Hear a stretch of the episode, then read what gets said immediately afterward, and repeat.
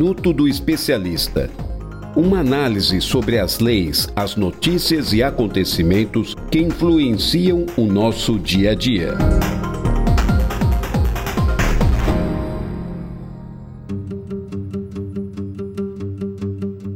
Olá, eu sou a Mirtes, chefe do atendimento aqui da Delegacia da Receita Federal de Sorocaba e nesse Um Minuto do Especialista nós vamos falar sobre uma nova resolução do STF, Supremo Tribunal Federal, que definiu que os valores recebidos por conta de pensão alimentícia estão isentos do imposto de renda. Isso significa, na prática, que quem paga a pensão continuará lançando valor nas suas deduções, mas quem recebe a pensão não precisa mais pagar imposto sobre os valores recebidos a título de pensão alimentícia.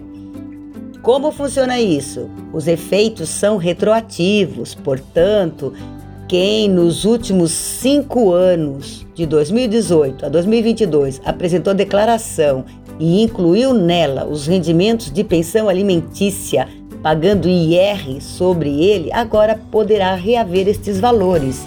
De que forma? Apresentando declarações retificadoras.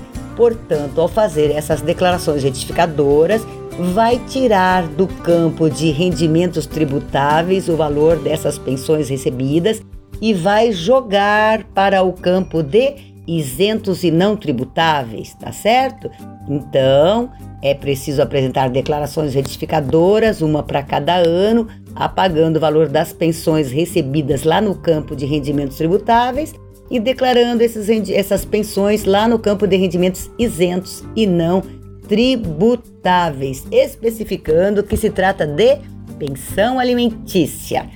Se o contribuinte recebeu restituição na primeira declaração apresentada e a retificadora resultar em um saldo a restituir ainda maior do que na primeira declaração, a diferença será paga automaticamente nos lotes mensais que a Receita paga de restituição do imposto de renda.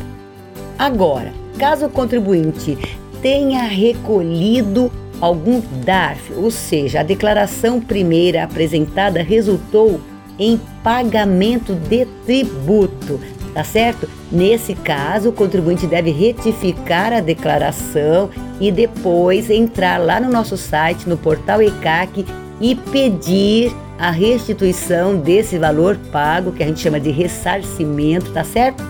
Dessa diferença paga através de um sistema chamado Perdecomp.